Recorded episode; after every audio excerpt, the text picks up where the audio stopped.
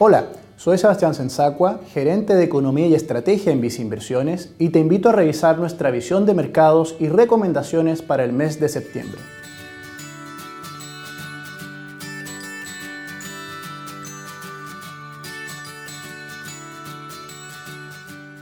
Las cifras de actividad económica global, si bien continúan señalando a grandes rasgos una mejora hacia adelante, han mostrado una moderación en dicho proceso. Así, los riesgos de rebrote de casos de COVID-19 han afectado parcialmente el sentimiento de empresarios y consumidores, a pesar del importante apoyo que han entregado los bancos centrales y gobiernos. De todos modos, los mercados accionarios mostraron alzas en agosto, destacando el mercado estadounidense en términos de desempeño. De hecho, el Standard Poor's 500, bolsa de referencia para el mercado estadounidense, cerró el mes pasado en 3.500 puntos, alcanzando así un nuevo máximo histórico. En cuanto al Frente Nacional, el Banco Central de Chile informó que el PIB del segundo trimestre de 2020 anotó una caída anual de un 14,1%, mostrando una fuerte contracción en términos históricos, y explicado por la disminución del consumo e inversión.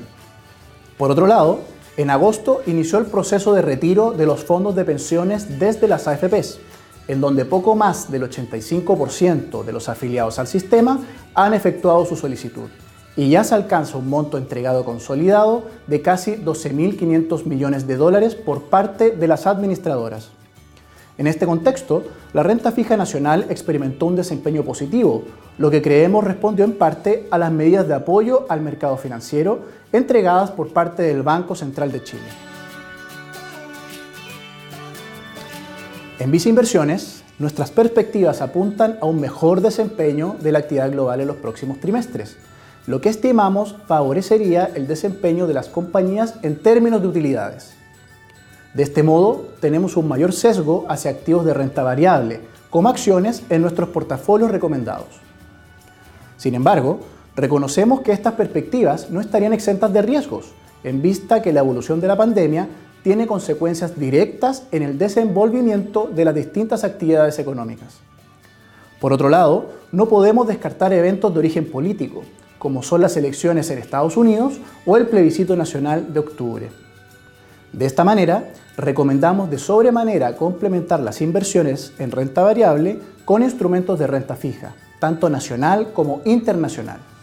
Así, construimos un portafolio que combina distintos activos financieros de acuerdo con nuestro perfil de inversionista y horizonte de inversión, que permite acotar los riesgos que enfrentan las inversiones.